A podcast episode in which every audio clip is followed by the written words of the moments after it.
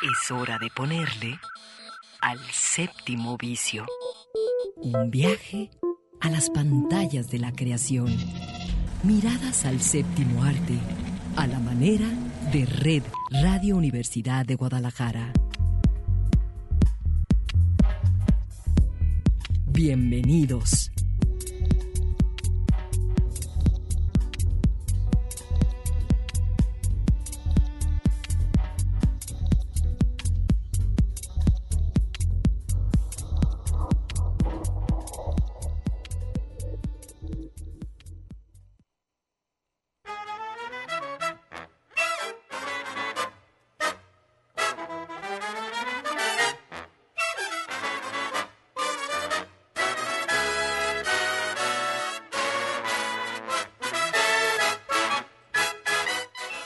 Son las 3 de la tarde. Bienvenidos, bienvenidas. Así comienza el séptimo vicio.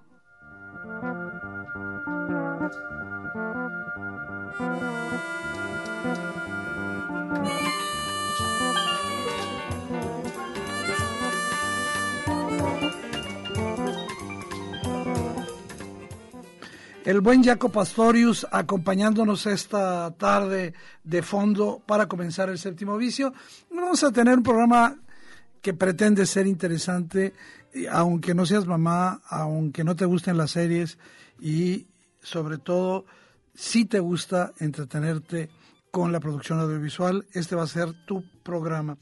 Eh, quiero eh, a través de estos micrófonos también eh, pues invitar a, todos y a todas las que tienen la oportunidad de seguirse cuidando, de, guardar sana distancia, de usar cubrebocas, de tener eh, acceso a la limpieza continua de las manos, que lo sigan haciendo. Eh, lo, lo, lo que parece ser ya una pausa, estrictamente no lo es. Entonces, creo que es parte de el servicio que presta esta emisora a la comunidad, el hacernos conscientes de que eh, las tareas eh, colectivas de cuidado por la salud continúan. Bueno, eso nos tocaba hoy y pues ya se acerca el Día de las Madres. Eh, yo será el, primer año, lo digo abiertamente, que, que no voy a festejar a mi mamá porque pues ella ya, ya, nos, ya nos abandonó y este nosotros eh, aquí en el séptimo edificio hemos acostumbrado a lo largo de los años, en estas fechas, no hacer, digamos, ese típico eh, homenaje a películas de las mamás donde se les consagra como seres, digamos, eh, prístinos y, como con imágenes demasiado convencionales acerca de lo que significa ser madre.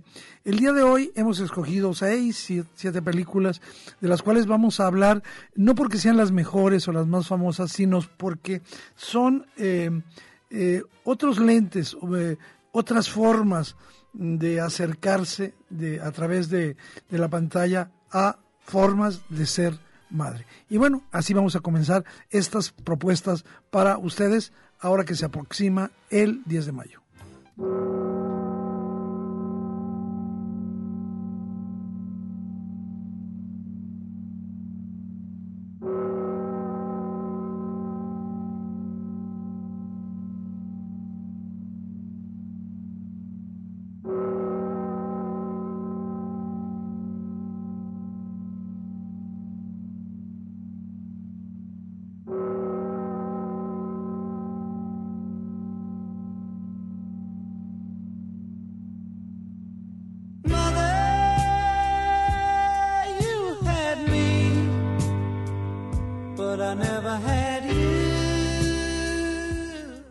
Bueno, pues eh, Lennon cantándole a su madre con una frase rotunda, una frase ah, que podría doler, dice madre, eh, eh, yo siempre, yo siempre te tuve, pero tú nunca estuviste para mí.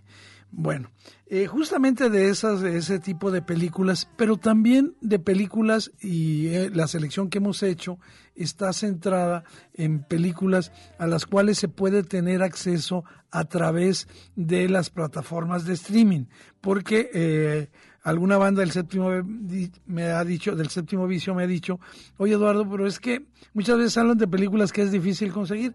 Aquí basta y sobra que estén conectados a alguna de las plataformas para que puedan verlo y hemos escogido de muy diversas plataformas para que puedan ver cualquiera de estas películas. Y bueno, creo que es momento de que comencemos y vamos, lo vamos, a, vamos a comenzar con algo verdaderamente bueno.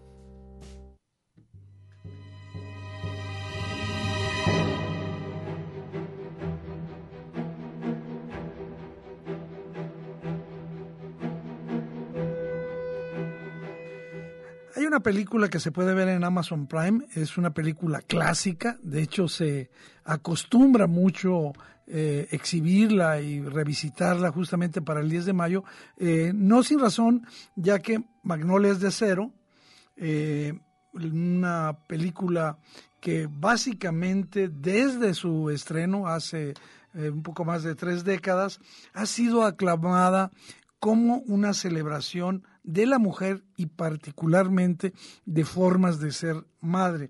Eh, yo recuerdo que allá hace 1989 el gran crítico Roger Ebert eh, manifestaba un gran gusto por, por el diálogo y la manera tan solidaria, la camaradería del conjunto de, estas mujeres sureñas, eh, cómo se llevaban y cómo se apoyaban. Este conjunto de mujeres que aparecen en Magnolias de Acero eh, tiene, entre otros, eh, actrices Dolly Parton, Julia Roberts, Sally Field y la recientemente desaparecida, fallecida Olimpia Dukakis. un extraordinario reparto de mujeres actrices.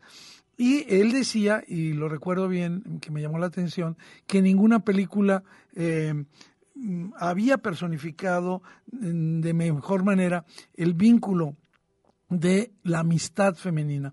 Por lo general, en los corrillos convencionales se habla de que las mujeres se, envidian y, luchan entre ellas, lo cual es uno de esos mitos absurdos, ¿no?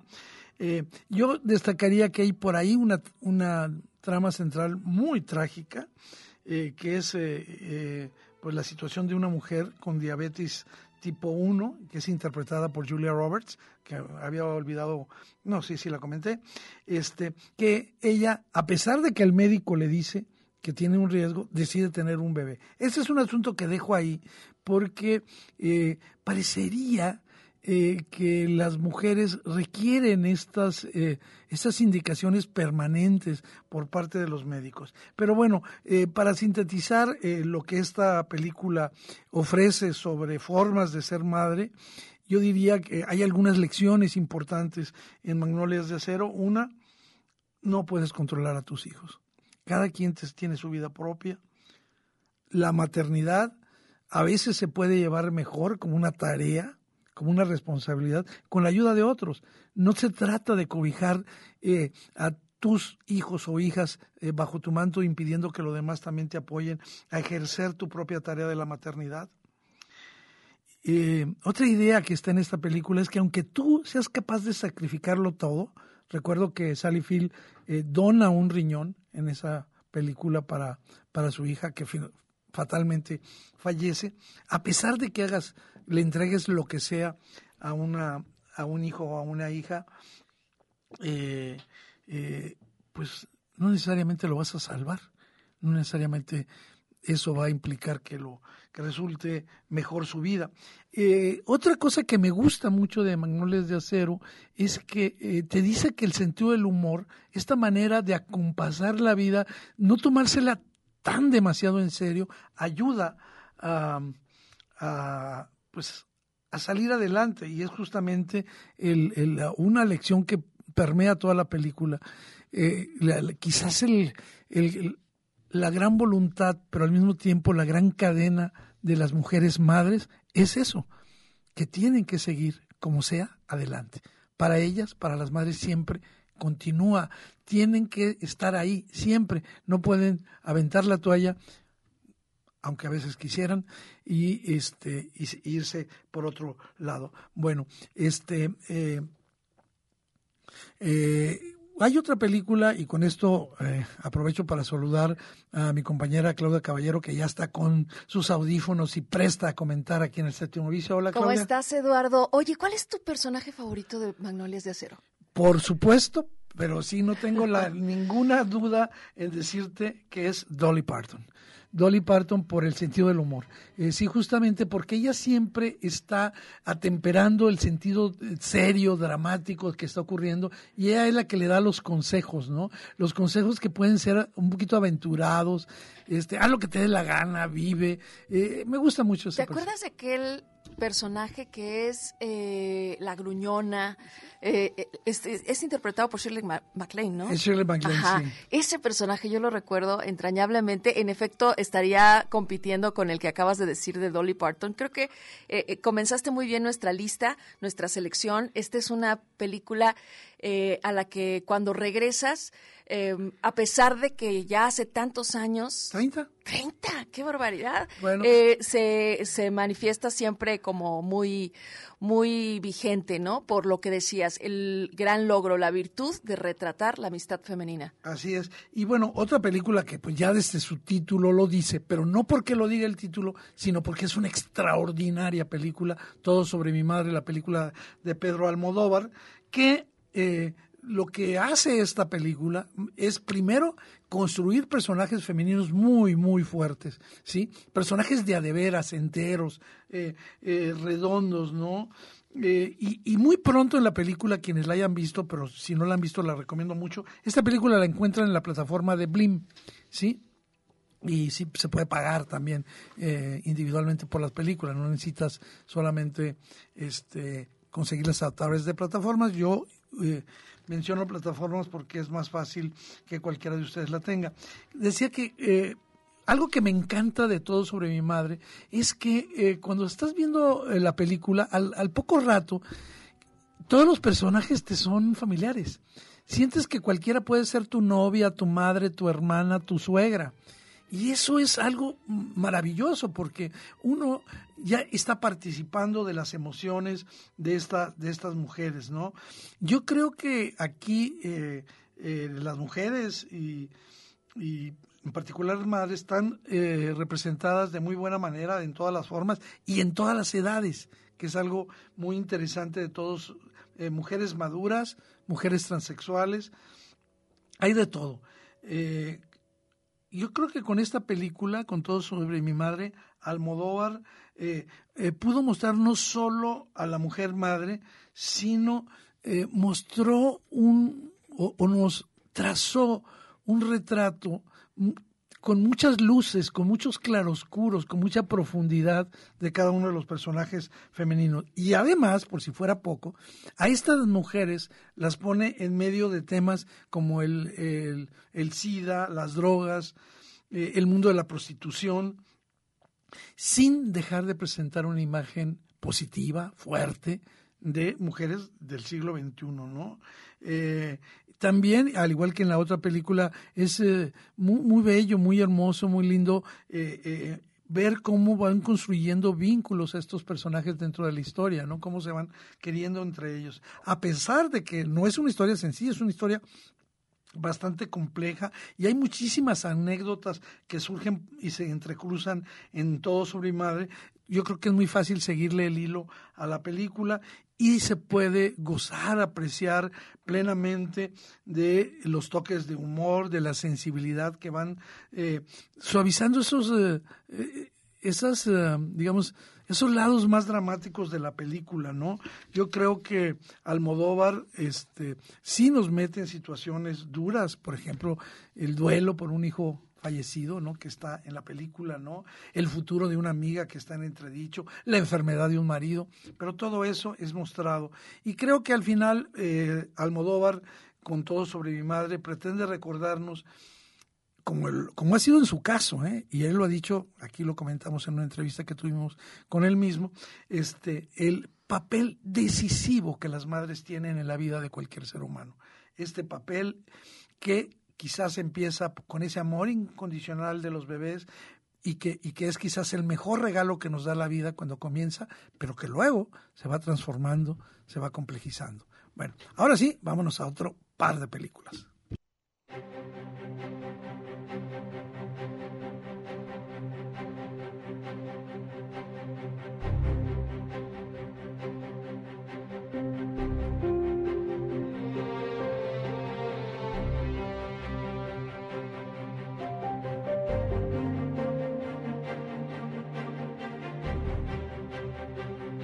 Bueno, Claudia, ahorita vamos a hablar de, dos películas, pero esta primera yo sé que a ti te gusta mucho. Es una película que, que, tú me recomendaste que la incluyéramos en la lista. ¿Y qué te parece si hablamos de la importancia de lo que, bueno, se llamaría el proyecto Florida, de, Florida Project? Sí, fíjate que esta película que ustedes pueden ver además en la plataforma de Amazon Prime, pudiera parecer una película sobre la soledad. Sí, esta melancolía de la película, pues bueno, eh, te va a llevar a, por las escenas de muerte o de angustia, este, de, esta tragedia. Eh, todo gira en torno a un castillo mágico, un hotel de la vida real, ¿no? Así, está a varias manzanas de el Disney World en Florida y en la película este es el hogar de estas familias de una estancia prolongada que la verdad es que su situación es de pobreza, es de esperar una vida mejor, de moverse hacia otro trabajo y creo que eh, la niña que es Mooney de seis años muy traviesa. Pero te roba el corazón a los 10 minutos. Creo ¿eh? que es una película que te va sorprendiendo minuto tras minuto. A mí me gustó muchísimo. Eh, hay, ya sabes, de repente con mi, mi fanatismo por las actuaciones, me muevo a veces con el riesgo de voy a ver esta película porque me gusta tal actor. Y ahí, pues obviamente el que me llevó fue William Dafoe. Dije, yo tengo que ver esta película. William Dafoe, nada más para que sepan, porque él es el gerente de este hotel que decías tú muy bien, es de larga estancia. Eh, se les dan estas, digamos, estas características, estos permisos a esos hoteles para que eh, no, no pase de 40 dólares diarios lo que te cobren para que familias muy pobres puedan vivir ahí. Pero lo que pasa que la mamá justamente de Moni eh, es Halley. Es una chica que no tendrá más de 25 años, está muy jovencita, pero es, es, es, una mujer muy, muy pobre. No, no es que esté alocada, no es que esté perdida, nada. Lo único que le ocurre a esa mujer es que no tiene varo. está que desesperada. No está desesperada, no sabe qué hacer para sobrevivir y eso es terrible en esa situación. Sí tiene una personalidad eh, volátil y eso hace que no pueda mantener un trabajo y eh, pues bueno, ahí está la relación justamente con este gran actor, con William Dafoe, que es el, gerente del hotel, ¿no? Eh, y creo que el hilo dramático eh, de la película, digo, aparte de las aventuras maravillosas de Moni y su amiguita, que con la primero se pelea con ella, pero luego se vuelve su, su, su, su amiga, este, es la manera en que eh, necesita conseguir trabajo, ¿no? Y, no, no lo logra, ¿no? Yo creo que esa es una película que eh, su gran impacto emocional se funda básicamente en lo que mencionabas, un excelente reparto, este eh, eh, William Dafoe, pero creo yo que tanto las actrices que hacen de Halley y Money están verdaderamente excelentes, ¿no? Este, a mí la escena que más me gusta, y lo voy a decir directamente, no es ningún, porque ah, en esta película no puedes dar spoilers, porque tienes que ver lo que va ocurriendo. Y decías tú, cada momento y, los colores pastel, que, recuerdan mucho al, a la paleta de colores que usa Wes Anderson, ¿no? Es, es, es así es el, toda la colorimetría de Florida Project. Es cuando las corren de un, de un lugar, porque andar vendiendo perfumes piratas, ¿no? A eso, a eso se dedican. Y, y la niña ya no quiere caminar, y está cansada. Y entonces Halley agarra y carga, es una chiquilla de seis años, y se la echa sobre los hombros. Para mí ahí se resume buena parte de, de esta, de esta película. Sí, pues vas a ver, vas a ver caos, vas a ver drama, pero también vas a ver mucho amor. Eh, la juventud, obviamente, que, que, está plasmada en esta Halley, que como muchas mujeres, eh, pues están buscando fortuna para sus hijas o para sus hijos, ¿no? Entonces, difícil no identificarte con este... Eh, con este aplomo y de una mujer que siendo madre sí claro con esta desventura de la pobreza de ella pero con las posibilidades que se le se le podrían abrir, ¿no? No decimos más, la Florida Project es una obligada en nuestra lista de, mamás. Y bueno, hay una película más que recientemente incluso fue nominada para, para varios eh, eh, premios Oscar, entre ellos eh, para um, Vanessa Kirby como mejor actriz, y es Fragmentos de Mujer. Lo voy a decir de una manera muy breve, por cuestiones de tiempo tenemos pendiente una, una entrevista, pero lo que yo quería subrayar en esta película es, es la película sobre un duelo, mm, pero es también, y eso quizás desacompasa un poquito el ritmo, es un thriller porque eh, una pareja decide tener, eh, digamos, a su, a su hijo eh, de manera natural, pero en el trabajo de parto fallece. Y entonces eh, eh, la madre autoritaria, aquí otra vez el personaje de la madre, la madre autoritaria prácticamente eh, obliga a, esta mujer, a Marta, a demandar a la partera. Y entonces se vuelve también todo, mientras ella está con el duelo de, de, no poder superar la muerte de, de su esperadísimo bebé, tiene que eh, enjuiciar a una mujer que sabe que en realidad no tuvo demasiada culpa. Pero bueno, este, hay más películas.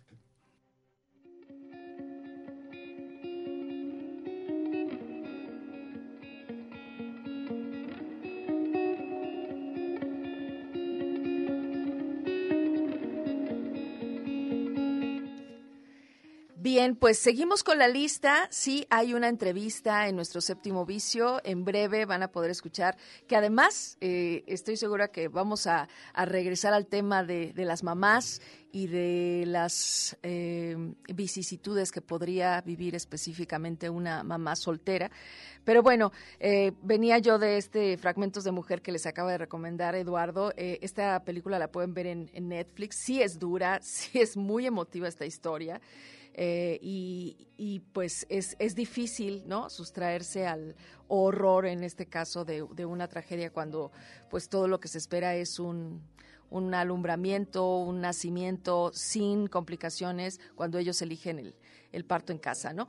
Otra de las listas, en la lista otra de las películas está Lula, que también está en Netflix, y o Lu, como le gusta que le llamen, eh, vive en su, su camioneta, está, eh, busca y rebusca en los contenedores, roba dinero a los desconocidos, y bueno, ahí hay un asunto molesto de echar raíces ahí con, con su novio, eh, este le sugiere que se muden a una ciudad ah, en donde, bueno, pues evidentemente va a poder conseguir trabajo y formar una familia. Em, pero bueno, pues él, él se va, ¿no? E, ella no lo puede seguir. Lo, deja plantado. Eh. entonces ella va, va, a casa de su suegra en Nueva York a buscarlo. Eh, la suegra no la pela, pero en el Inter ella se mete en un hotel y una mujer que trata mal a su hijo, fíjate qué, historia, que trae trata mal a, su hija, este, eh, le pide que la cuide y ella, por situaciones que no vienen al caso, y no voy a spoilear, la secuestra. Y entonces regresa a casa de la suegra y le hace creer que es su nieto. Y aquí, esta triple relación de madres que no, una que no sabe tratar a su hija, luego la va a denunciar, otra que no no pudo crear la familia perfecta que había soñado con el, con el novio y esta madre, esta suegra, que era viuda, se dedicaba a arreglar problemas matrimoniales, era una autora célebre, este, que pues siempre había querido recuperar también su posibilidad de ser madre. Bueno, esta película se llama Talula y se puede ver en Netflix. Es muy buena, pero como les habíamos comentado, eh, eh, no, y, van, a ver actrices como Elliot Page o Alison ah. Janey, este, Temi Blancard y este hombre que hace de eh, Zachary Quinto, ¿no? Exactamente. Bueno, te decía que teníamos una entrevista que a mí me parece muy pertinente en estos momentos, eh, sobre todo porque la banda quiere seguir en movimiento, quiere seguir activa, sobre la, banda que se dedica a, no solo a hacer cine, a pensar sobre el cine, y por eso tenemos en la, en la línea a Ismailín Benítez, que es el, el eh, trabaja en la Secretaría de Cultura. Y Ismailín, eh, muy buenas tardes, bienvenido al Séptimo Vicio. Hola, ¿qué tal? Buenas tardes, maestro Quijano. Pues muchísimas gracias por invitarme y por permitir eh, pues tener esta cercanía con su audiencia para hacerles una invitación. No, pues eh, listo para la invitación, porque digo, yo ya la sé porque me la comentaste, pero yo quisiera que tú este nos explicaras de qué se trata de esta invitación porque es doble, ¿verdad? Este, entonces, pues adelante. Sí, sí, gracias. Sí, es, eh, sí, es una invitación doble, digamos. Este, vamos a estar este miércoles 12 a las 20-30 horas en el ex convento del Carmen exhibiendo la multipremiada película de Samuel Kishi, Los Lobos, cineasta local y bueno, pues muy, muy, muy talentoso. Y este, y bueno, esa, esa película o esa, esta ocasión nos va a servir como marco para también presentar el diplomado de historia del cine mexicano que también muy próximamente estaremos ofertando con, en conjunto con la Cineteca Nacional. Entonces, pues bueno, eso, vamos a, a pasar la película a las ocho y media y un poquito antes a las siete y media, pues este, vamos a empezar con eh, la presentación de, de del diplomado. Vamos a, presentar también una convocatoria para becar a las personas que quieran eh, tomar este diplomado. Las primeras, vamos a becar a 30 personas para este primer curso porque eh, el diplomado son tres módulos y entonces, eh, pues nada, y después vamos a platicar un rato con Samuel y después vamos a ver su película. es entrada libres para, pues todavía estamos con las medidas preventivas, así que tenemos eh, cupo de 60 personas, previa inscripción en el correo artesaudiovisuales.sc@jalisco.go.mx. Eh, estamos platicando con Ismailín Benítez, jefe de artes audiovisuales de la Secretaría de Cultura. Y Ismailín, eh, empecemos por lo primero, que es este diplomado en eh, que por cierto ya apártame un lugar de una vez, ¿eh? Dos. Este, no, no, yo no, yo no lo digo tan en broma, ¿eh? La verdad es un asunto que, que, a mí me interesa bastante, pero bueno, platíquenos un poquito.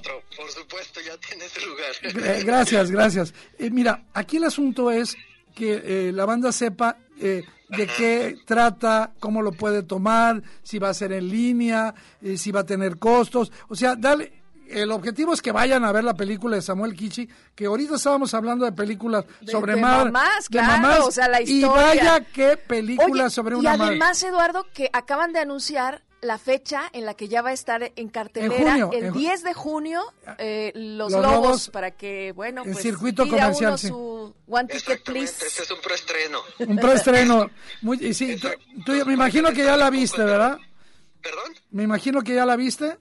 Sí, sí, sí, sí. Maravillosa película. Bueno, entonces háblanos un poquitito más de para entusiasmar a todos aquellos que quieran no solo ir este miércoles 12 a las ocho y media, me decías que es el... El ex convento del Carmen. Oh, pues maravilloso sitio, con mucha tradición en el ex convento del, del Carmen, a ver los lobos, pero eh, básicamente es el, un marco para la presentación de un diplomado en historia del cine mexicano con tres módulos. Así es. Sí, bueno, estaremos ofertando este este diplomado que lo lanza la Cineteca. Eh, vamos a tener nosotros vamos a, vamos a ofrecer el completo de la historia del cine mexicano que consta de tres módulos, digamos, eh, para resumirlo de alguna manera. El primer módulo, pues, son la, la génesis, los principios de, del cine mexicano, 1896, las tomavistas, los primeros, eh, los primeros cineastas, este, y bueno, los, los hermanos Stalin. Y bueno, el segundo módulo es, eh, pues, la etapa de, de, de desarrollo, ¿no? Diga, los el periodo de, de mayor consolidación, que es eh, la época de, de, oro del cine mexicano, y el tercer módulo es sobre el, lo contemporáneo, ¿no? digamos, las, las vanguardias, las tendencias, y bueno, pues el cine, el cine contemporáneo, y también vamos a tener otro tercer eh, módulo, eh, un poquito separa, bueno, esa, es esa parte de la historia del cine mexicano, este es sobre el cine mundial contemporáneo, es muy, muy, muy interesante porque, bueno, pues ante nuestros ojos generalmente podemos ver eh, muy poco del amplio espectro del cine mundial y, bueno, pues acá va a ser una pincelada de, de nuevos eh, cineastas y, y otras miradas, ¿no? Vamos a poder ver, pues, cine de Bolivia, de Afganistán, de, de Asia, o sea, es una pincelada sobre cine, cine mundial contemporáneo y también va a estar muy interesante, ¿no? Digo, em, eh, todo esto lo vamos a tener eh, en... Eh, son módulos que duran 16 sesiones cada uno y un poco de la dinámica de, de los cursos es que se ve una película y, eh, por ejemplo, el primer curso lo dirige el doctor Alejandro Pelayo. Maravilloso. el director de la Cineteca. El director de la Cineteca, así es. Entonces vemos una vemos una película, hay una hay una sesión eh, ya pregrabada por el doctor Alejandro Pelayo, la, la tomamos y este y eso lo vamos a hacer por y cada cuatro sesiones vamos a tener una sesión eh, virtual en vivo para pues comentarios este charlas dudas lo que lo que sea no entonces este pues sí eso invitarles para para que para que lo tomen de verdad es muy muy muy muy interesante y bueno pues nosotros eh, pensamos que el pretexto eh, que la película de Kish es ideal para hablar de, de, este diplomado, ¿no? Qué mejor que conocer el presente y qué mejor que Kishi que eh, ha tenido que navegar eh, eh, en contra, contra marea para, para poder sacar sus proyectos y, y bueno, pues él nos va a poder hablar un poco del, de la del contexto del cine eh, en estos en estos momentos.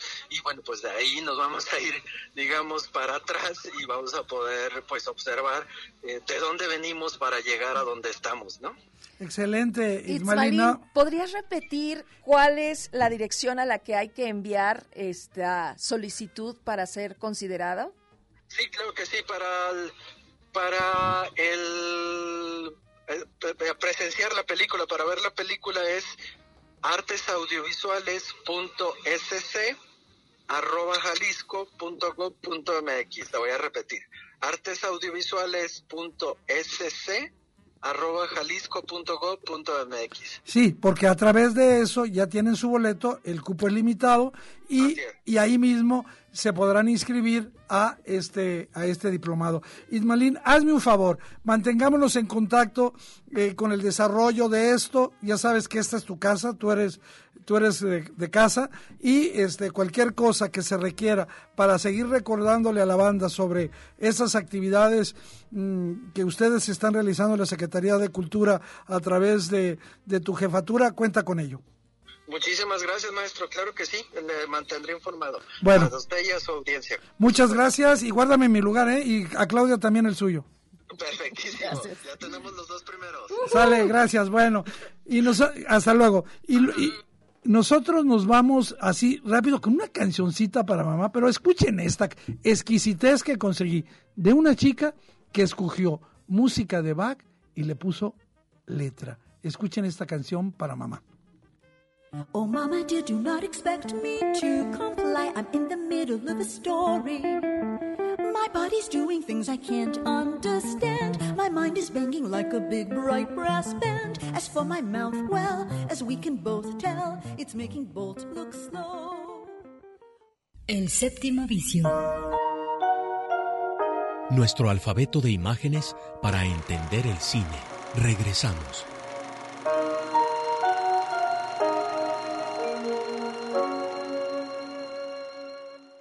Comedia. Documental. Terror. Melodrama. Animación. Y mucho más bajo el lente de El séptimo vicio.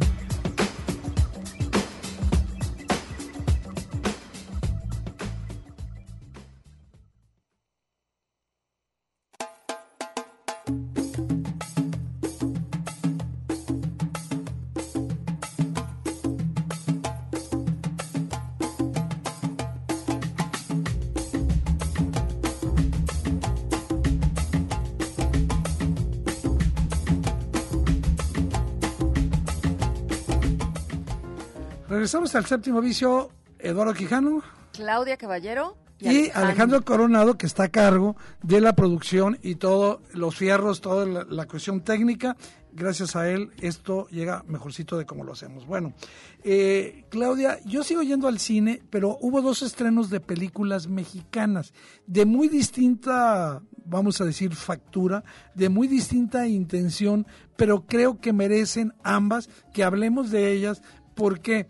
Porque no podemos invisibilizar lo que está haciendo nuestro cine. Y justamente vamos a, a, a, empezar con aquella que generalmente no comentamos aquí estas películas, pero vamos a empezar a hacerlo. Una película donde va a salir Gerardo Méndez, porque la gente así la va a ubicar, y que se llama, es una película estadounidense y que se llama Medios Hermanos. Cuando era niño en México, mi padre era mi mejor amigo. Yo voy a volver en un 2x3. Y el día que nos dejó, una parte de mí se fue con él. Bueno. Renato, your father's very ill. He really needs to see you. Listen, not to be rude, but I don't even see him as my father anymore. He never came back. Welcome to America. Renato. I just want to know what happened. And you will. Is this guy bothering you, Dad? My father's last wish is for me to go on a scavenger hunt with a brother I never knew I had. Yeah.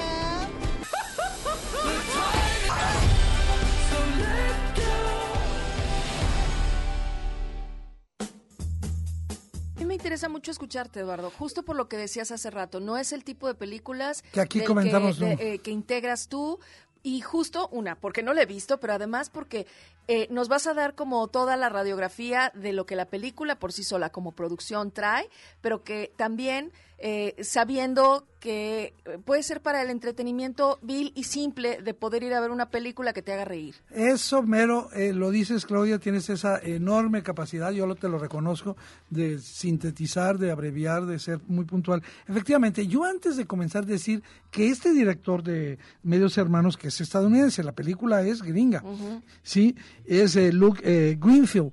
¿Y por qué lo menciono? No por, por pedante, sino porque él tiene una película que pueden ver en Amazon Prime que se llama La vecina de al lado. Y es el sueño de todo adolescente. No solo la vecina, sino lo que ocurre. Es un artista porno que se, se, viene a vivir al lado de tu casa y con la que te enamoras y tienes un gran romance. Yo creo que muchos adolescentes, eh, machistas o no, soñaron con eso. Bueno, ¿de qué va Medios Hermanos? Mira, yo primero quiero decir algo que tú ya adelantabas. Es una película de fórmulas, ¿sí? Si agregas eh, eh, una muerte, si muer eh, una petición, más eh, un encuentro de dos desconocidos que resultan parientes y luego los pones a viajar juntos, tienes una comedia. Digamos, vamos a decirlo, ya, ya resumí la película, ¿no? Y son fórmulas tristemente ya muy desgastadas, ¿no? yo pienso que no, no van a ver nada nuevo ni nada diferente quienes vayan a verla.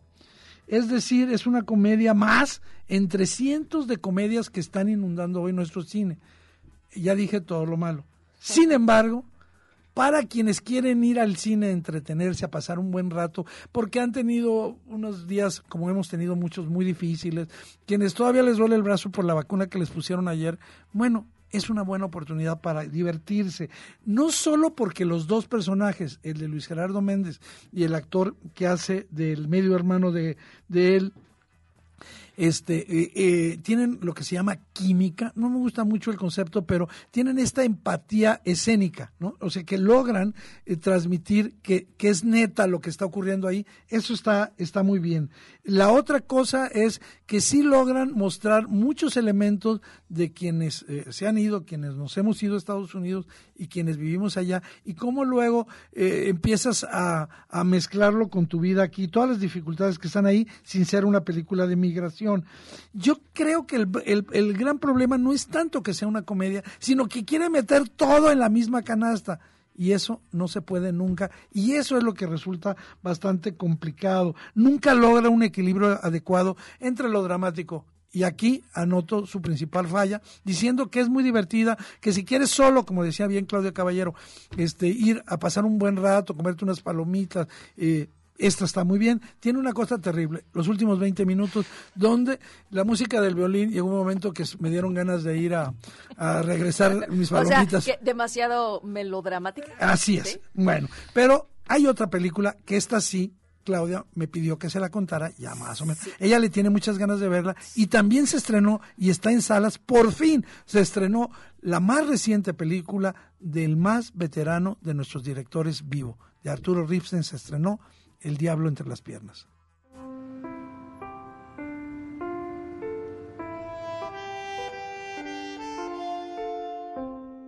Es la relación de una pareja que lleva muchos años juntos, que ya están viejos, y cómo esa relación se mantiene a partir de los requiebros, de la torcedura. Estoy vieja, estás viejo. Vamos a envejecer en paz. Ella sigue con calenturas. Y cuando ella tiene calenturas, no para hasta que se sacien. Dale gracias al cielo de que tienes una vieja jariosa. El sexo en los viejos es prácticamente tabú.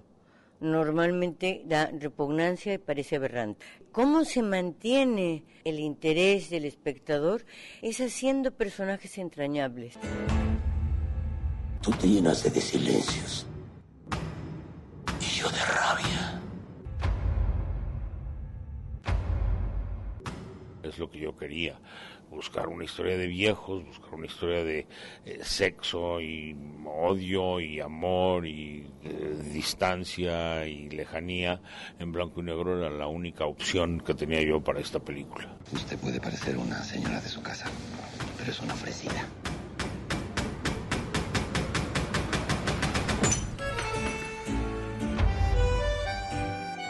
Gusta que me duela? Te conozco.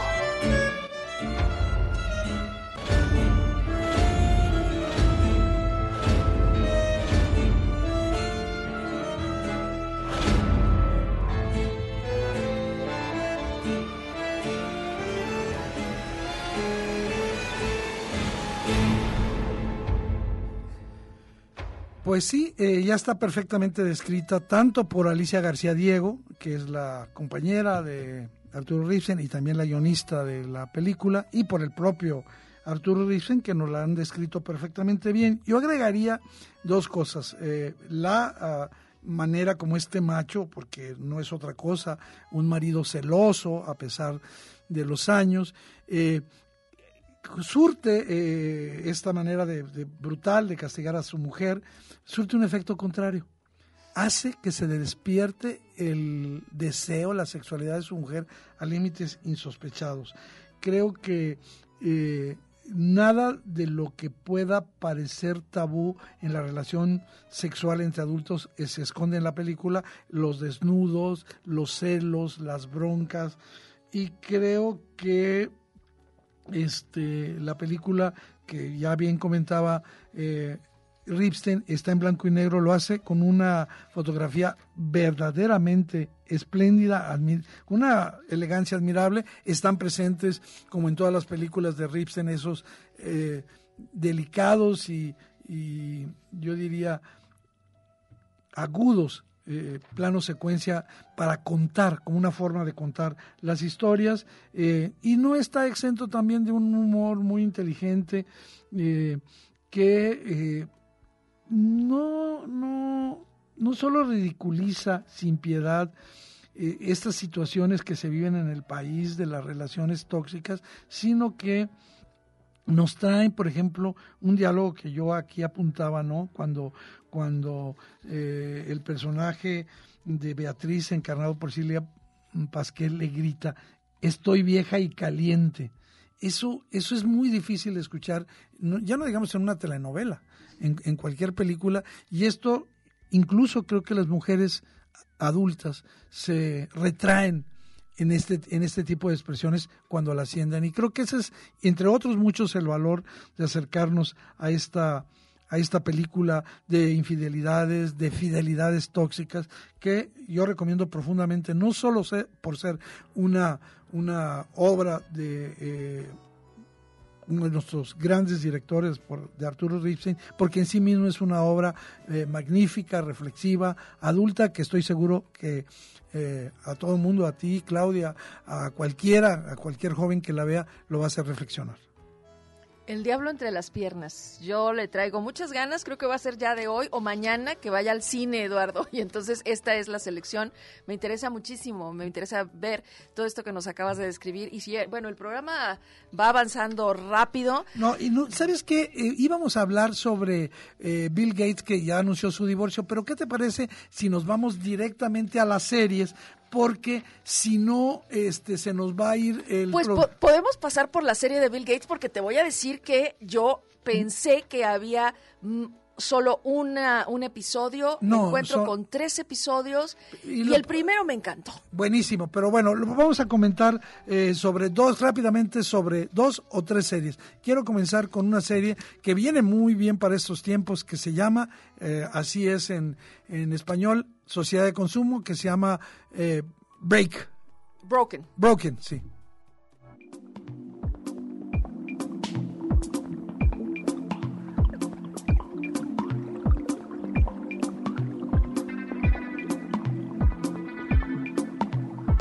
Sugerencia de Eduardo Quijano, moverme como siempre hacia otro lado y pues llegué curiosa a esta serie documental compuesta por cuatro episodios independientes, duran aproximadamente una hora cada uno, pueden ser vistos en cualquier orden y eso me encanta porque casi es, a ver, ¿de qué trata este? Ah, voy a empezar por este. Y la verdad, en esta ocasión empecé por el orden que ya te sugieren ellos, el primero el del maquillaje, el de los productos de belleza, el de que me dijo mucho de lo que ya sabía, pero la verdad es que están muy bien hechos.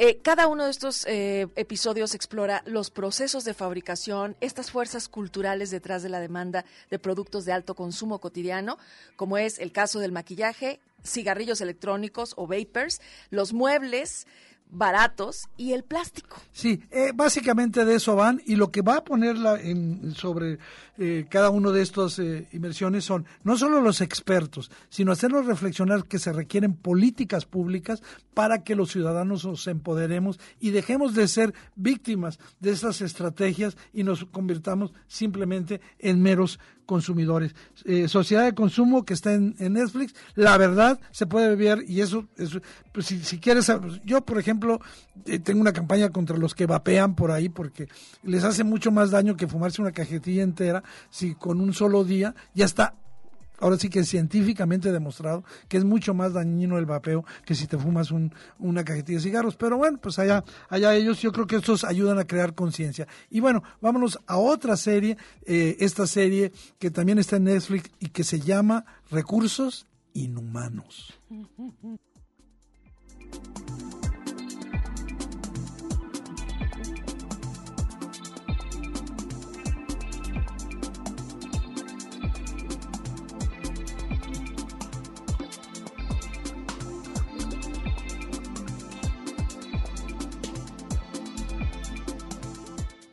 Bueno, pues esta serie, eh, que recomiendo también mucho, es una serie francesa con este actor eh, francés eh, muy conocido, y Eric Cantona.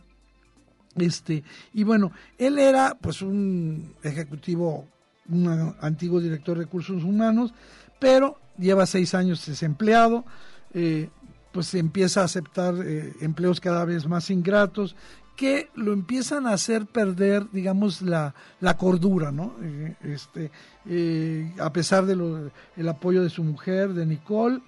Pero sin embargo, un día todo parece cambiar cuando una empresa multinacional llamada así, Exia, lo llama para, para pues, eh, contratarlo justamente lo que es su especialidad como pues, jefe de recursos humanos. Este, ellos están buscando un hombre ingenioso y manipulador que se encargue de despedir al mayor número de gente posible.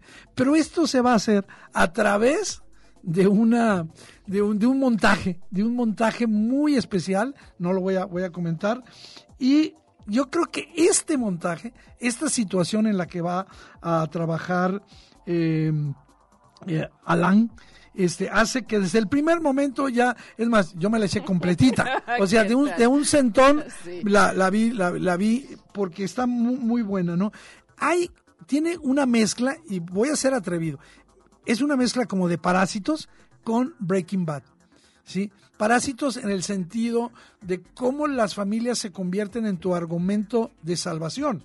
Es decir, tú quieres salvar a tu familia. Y Breaking Bad también. Por sí, como sus motivos son este, familiares. Sí, y además son genuinos. El tema es como lo que tú decías hace rato se desborda y pierde la total cordura. A mí fue yo creo que lo que más me impresionó de esta serie de recursos inhumanos, porque ves en efecto eh, pues incluso el panorama completo de un perfil que seguramente se repite muchísimo en el mundo, ¿no? Eh, eh, conforme pasan los años, conforme adquieres experiencia, pero conforme tampoco ya no eres útil. Todo eso está ahí y está también las ganas de hacerte sentir un buen espectador, porque te va llevando a donde no crees que te va a llevar. O sea, sí te va a estresar la serie, sí vas a estar este, Pegadísimo. Y en desacuerdo de muchas cosas y decisiones que el protagonista toma, pero justo por eso yo creo que va a ser muy rica. Recursos Humanos está en Netflix. Está en Netflix y bueno, la última para cerrar el programa, donde el propio director eh, Paulo Oriol nos va a decir de qué va esta serie, que también está en Netflix y que se van a enganchar. Yo nada más he visto tres capítulos y se llama El Inocente.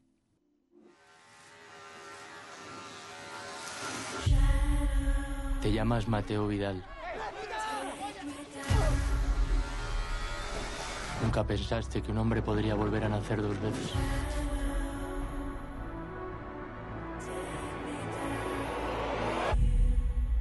Pero tú lo hiciste. Olivia, Olivia, ¿estás ahí? No puede ponerse. ¿Por qué no puede ponerse? Eso tendrá que contártelo ella. El destino. Otro accidente del destino. ¿Cuántos accidentes del destino crees que te tocan por vida, Matt? De hecho, el inocente es un poco la metáfora de todos los personajes que van a habitar por, por, por la historia. Al final estamos hablando de segundas oportunidades y de mochilas que cargamos y que nos definen en la actualidad. Todos somos consecuencia de las decisiones que hemos tomado. Muchas de, estas decisiones las llevamos dentro, pero a veces no las hemos compartido. Hemos dejado este pasado atrás o lo hemos enterrado. Te llamas Lorena Ortiz, la inspectora de homicidios más joven del cuerpo. Es un suicidio de manual. Se tiró por la ventana. ¿Motivos por los que quisiera suicidarse? ¿Problemas con alguien? Era una gran devota. La hermana María era una santa. ¿Preparada? Quiero que esto sea una película de ocho horas en, que, en, el, en, la que cada capítulo va a ser una mini película dentro de esta película. Cada capítulo está muy, muy focalizado en, en un personaje, estructurado en contarte una sola cosa y cuando acaba el capítulo te catapulta hasta el siguiente y te va a contar otra cosa te llamas Teo Aguilar. Tú decides qué historia quieres contarle al bebé que esperas. La que te has fabricado. O la que intentas ocultar. El espectador va a viajar por un laberinto y al final llegará al centro de ese laberinto y solamente al final llegará al centro de ese laberinto y la serie se va a cerrar. Pues ya está descrito esta serie. Yo aclaré que solo he visto tres capítulos y bueno, aquí lo, lo, más interesante es el ritmo. Eh, la factura es una factura, la, la, serie toda transcurre en una Barcelona que tiene, digamos, esta imagen de, de ciudad global, de ciudad eh, de, de, de, una metrópoli y muy interesante, eh, con una fotografía impresionante. Y creo que lo, lo interesante es la fluidez, la, que la película perdón, que la serie, como bien decía, es casi una película por capítulo, dura 59 minutos cada, cada episodio, a veces un poquito más, pero ahí se, ahí, ahí, ahí van concluyendo, ¿no? Este, cada personaje se presenta a sí mismo eh, a través de una, de, de una voz, y este te vas enganchando y dices, bueno, pero ¿por qué ahora voy aquí? ¿Qué sigue? ¿Cómo se van a juntar? hasta ahorita yo no sé cómo se van a juntar, pero si es como va, yo les digo es una serie que merece verse, porque no solo te hace pasar un buen rato, sino que, insisto, cuando eh, un contenido audiovisual te... Eh, reta, ¿no? Sí, te reta o te convoca sensaciones que te hacen pensar en lo que tú harías, ya, ya te enganchó y te quedas ahí. Sí, fíjate que a mí me, me, provocó un poco de incomodidad. Entonces, ya ahorita escuchando que es un laberinto, eh, ¿Cuántos capítulos viste? Dos. Decidiré si me quedo o, busco la salida. Porque ayer sí pensé, dije, no, creo que el tercero ya no lo veo. Viste el de él y el de la policía. Sí, exactamente. Eh, sí, el de Matt, ¿viste? Ah, pero qué buena historia la de Matt. Bueno, pues nosotros se nos acabó el tiempo. Eh, yo agradecerle a Alejandro Coronado, a toda la banda. Quédense con Talía que ya la vi por aquí. Eh, con invitados. Con invitados especiales. Y nosotros les decimos, los esperamos, tenemos aquí una cita. Sí. El, próximo sábado a las 3 eh, de, la, tarde. en el séptimo vicio. Vamos escuchando esto que rescataron de Prince, a ver si nos toca. ¿Ya lo oíste esta liada, Prince? A ver, a bueno, a oír. Vámonos.